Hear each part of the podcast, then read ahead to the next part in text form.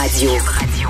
Joseph Facal. J'espère que tu ne me mets pas dans la position impossible de te riposter en essayant de défendre la cohérence de cette incohérence absolue, là. La rencontre Facal-Martineau. Alors, Joseph, je sais que tu veux parler de l'état pitoyable des universités anglophones, mais juste avant, Juste avant, écoute, euh, euh, il y a un texte dans le Devoir que je trouve très intéressant. Euh, les ambassadeurs du Maroc et du Bénin disent au Québec arrêtez de siphonner notre élite médicale. Vous venez chez nous, on forme des docteurs, on en a besoin parce qu'on a plein de problèmes, tu sais, euh, dans ces régions-là, euh, euh, des maladies graves, des tremblements de terre, et vous venez nous voler littéralement nos, nos meilleurs, nos meilleurs cerveaux. Corrige-moi si je me trompe, Joseph, je te lis religieusement il me semble que tu avais écrit une chronique là-dessus en disant avant le colonialisme, c'était de, de venir pomper nos ressources naturelles. Maintenant, on vient pomper dans ces pays-là les ressources intellectuelles. Est-ce que je me trompe? Alors, Richard, après 20 ans de chronique et plus de 2000 textes d'opinion, ce qui est sans doute inférieur à ton nombre à toi, mais c'est quand même assez volumineux après 2000 textes d'opinion plus ou moins, je n'ai pas de système de référencement comme dans les bibliothèques qui me permettent de retracer un texte d'il y a 7 ans, 11 ans ou 14 ans. Mais il est vrai que j'ai déjà abordé cette question, qu'on peut aborder de différentes manières. Il est vrai que le gouvernement du Québec à la recherche d'immigration francophone éduquée va souvent cibler des professionnels et que notre gain à nous, c'est leur perte à eux. Excuse-moi, excuse-moi, Joseph, rien qu'une minute, ton micro, je sais pas, il est peut-être mal installé ou je sais pas, ça fait beaucoup de bruit euh, soudainement. OK, vas-y là, vas-y. Est-ce que tu m'entends mieux maintenant? Ah, parfait, parfait. Donc, continue. Bon, OK. Euh, je disais donc, oui, j'ai commis un texte là-dessus, je me rappelle pas quand, et effectivement, à partir du moment où le gouvernement du Québec va cibler une, une émigration euh, francophone et, instruite, ben, notre gain à nous, c'est la perte de ces pays. Euh, plus largement, il y a aussi toute cette problématique euh, prend par exemple un pays comme Haïti. Il y a beaucoup de Québécois, de, Canadiens sont d'origine haïtienne. Ils sont nos collègues dans les médias, à l'université et tout. Et ceux qui quittent sont les plus instruits, les plus éduqués, les plus résilients, les plus brillants, arrivent ici et souvent enrichissent le Québec. C'est, Richard, de développer un pays qu'en génération après génération, une société perd les meilleurs de ses, de, de, ses enfants. Alors oui, effectivement, ça, ça nous met devant un terrible dilemme éthique. En même temps, sans aller jusqu'au niveau délirant du gouvernement Trudeau, il est normal qu'une société petite comme la nôtre veuille un volume gérable d'immigration. Et comme nous n'avons pas évidemment pour vocation d'accueillir la misère du monde entier, on les veut évidemment instruits et éduqués. Donc, c'est un dilemme moral pour eux, c'est un dilemme moral pour nous. Et de temps en temps, je me dis qu'on pourrait se garder une petite gêne. Oui. Mais c'est ça, on n'aime pas ça hein, quand on forme des infirmières, puis euh, une fois formées, elles lèvent les feuilles, puis elles s'en vont en Suisse parce qu'elles sont mieux payées. Euh, on n'aime pas ça, mais c'est ce qu'on fait aux autres pays. Ou alors, évidemment, euh, si tu prends, par exemple, nos pauvres universités euh, anglophones.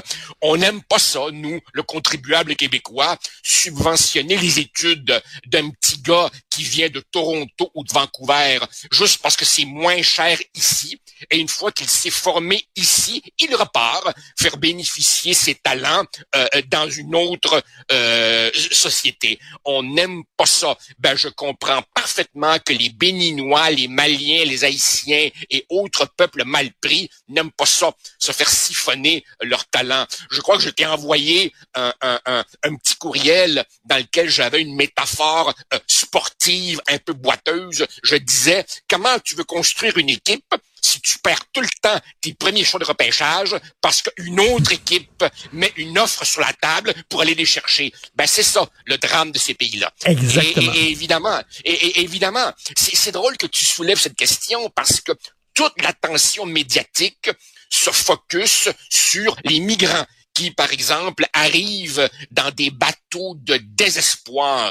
Et derrière ce drame, il y a une autre réalité plus subtile qu'on ne mm. voit pas, qui est celle de ces gens super instruits, super qualifiés, qui devraient normalement être les cerveaux, les moteurs, les colonnes vertébrales du décollage de leur propre pays. Peut-être qu'ils seraient moins nombreux à vouloir prendre la mer et, et risquer la mort s'ils avaient de bonnes raisons de rester chez eux.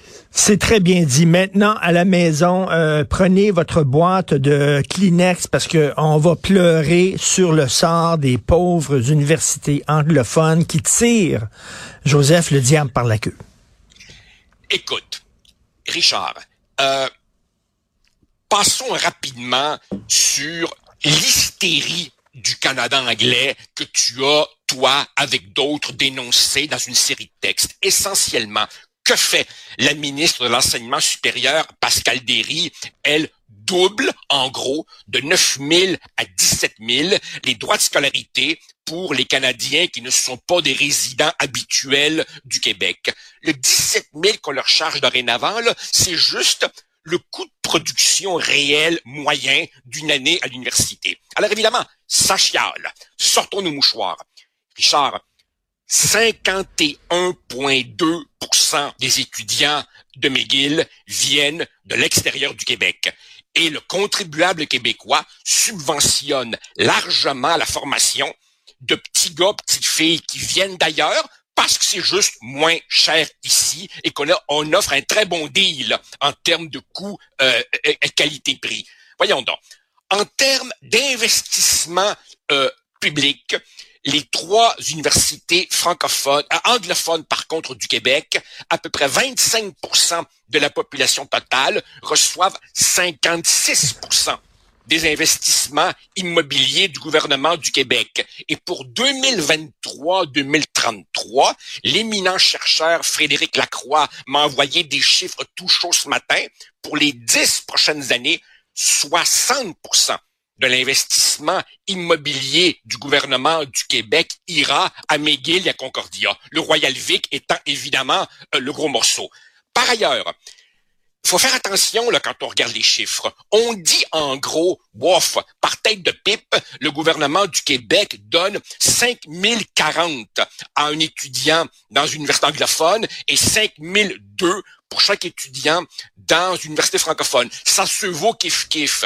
Ouais, il faut regarder l'ensemble des sources de financement.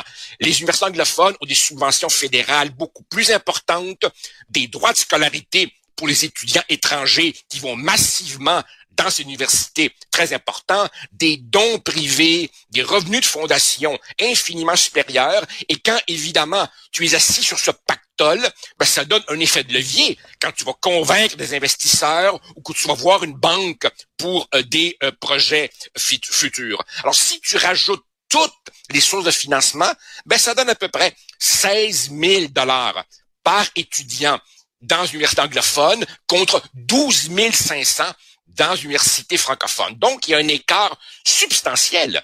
Je pourrais continuer pendant longtemps, Richard. En 2018, en 2018, suite à un lobby intense de euh, l'université McGill, le gouvernement de Philippe Couillard a déplafonné les droits de scolarité pour les étudiants étrangers. En langage clair, ça veut dire qu'un étranger l'université est libre de lui charger le prix qu'elle veut. Devine, qui ont été les plus grandes bénéficiaires de ce déplafonnement-là, ben, par définition, celles qui reçoivent beaucoup d'étudiants étrangers, au premier chef, McGill et Concordia. Et je pourrais continuer. Mais, mais, euh, Joseph, euh, je parlais de ça, de ce sujet-là, euh, un peu plus tôt ce matin avec Thomas Mulcair. Voici ce qu'il m'a dit. Et là, là, je t'interdis de rire. On doit se, se respecter entre collègues. D'accord. T'as pas le droit de rire. OK. Thomas me disait, oui, mais ils viennent de l'étranger, ils viennent de d'autres provinces, ils arrivent ici au Québec, ils tombent en amour avec le Québec, ils apprennent le français, puis ils restent. C'est une richesse. Réponds. Richard Martineau, mon petit maudit, tu m'as déjà demandé des choses tough dans notre chronique. Tu m'as souvent envoyé des balles papillons, mais me demander de ne pas rire quand j'entends ça, c'est l'affaire la plus difficile que tu m'as jamais demandé. Alors si c'est pas moi qui ris, si c'est pas moi qui ris, c'est le petit bonhomme ici posé sur mon épaule. Tu sais le petit diable avec la fourche là, qui qui qui par respect pour Tom, je préfère ne pas qualifier ce propos. J'ai une litanie de mots pas gentils qui me viennent en tête. Voyons donc. Franchement, voyons donc. Voyons donc. Laisse-moi juste finir. Non, voyons donc, voyons donc. voyons donc. Non, maintenant, j'ai dit que je riais pas. En train de me corrompre. J'ai dit que je riais pas. J'essaie de garder mon calme. Alors évidemment, regarde, je t'amène au cégep. Tiens, au Québec, la communauté anglophone de naissance, de souche, langue maternelle, c'est 8% Eh bien, 17% de nos cégepiens vont dans des cégeps anglophones. On sait très bien qu'avoir fait des études collégiales en anglais te, dirige fortement, en quelque sorte, ensuite vers des universités anglophones. Et si tu as ensuite fait toutes tes études collégiales et toutes tes études universitaires dans des institutions anglophones, tu es en quelque sorte prédisposé, ligne ton véhicule vers travailler principalement en anglais sur le marché du travail. Donc, de toutes les façons que tu puisses regarder l'affaire, comme, tu sais, comme un kaléidoscope qui change de forme, de couleur quand tu le modifies, quel que soit l'angle que tu donnes à la patente, ces universités-là ont tort de se plaindre, elles sont grodures. En fait, l'économiste Pierre Fortin hmm. calcule que l'iniquité entre le réseau francophone et le réseau anglophone se chiffre au bon mot à environ 1,4 milliard par année.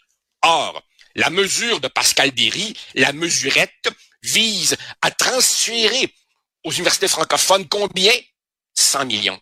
100 millions alors qu'on estime le manque à gagner à 1,4 milliard. Alors, alors, alors, quand je les entends euh, se plaindre, j'ai presque envie de lâcher un éclat de rire aussi gargantuesque que celui que tu m'interdis de, de, de, manifester devant l'autre propos. Et rapidement, six anciens premiers ministres disent à M. Legault qu'il centralise trop le système de santé. Ça, c'est le vieux catch-22. Si tu centralises trop, on dit que tu enlèves des marges de manœuvre et de la souplesse aux institutions, aux instituts en bas. Mais si tu décentralises trop, lorsqu'en haut, on prend décision, ça se rend pas jusqu'en bas parce que tu crées des fiefs et des chances gardées.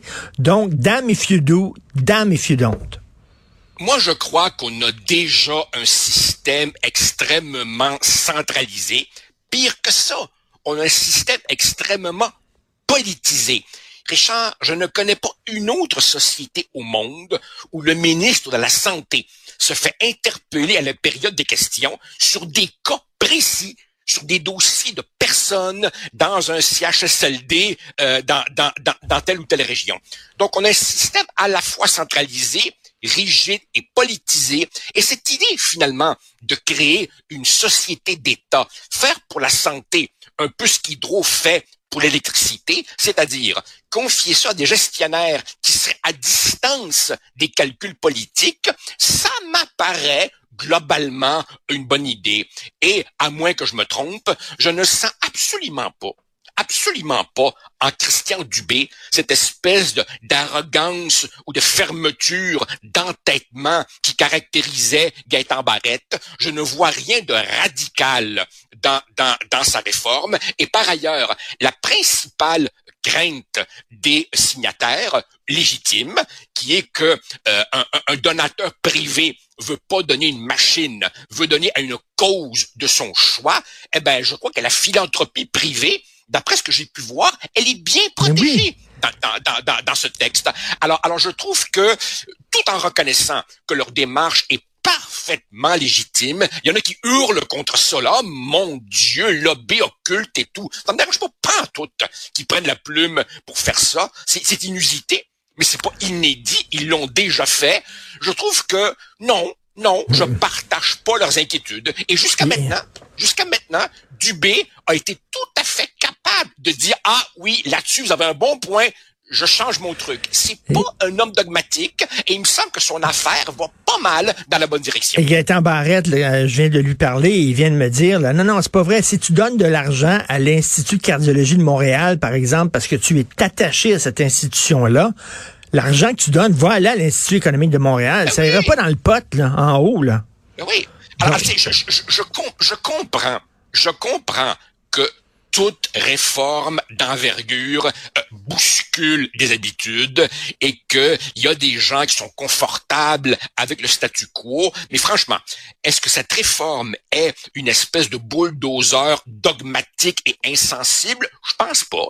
Je pense qu'on a quelqu'un qui euh, va globalement dans la bonne direction et et, et, et, et, c'est notre collègue euh, Éric Yvan Lemay qui euh, s'amusait, n'est-ce pas, à nous rappeler que parmi ces six premiers ministres, quatre ont mené des réformes dont les résultats sont, soyons gentils, discutables.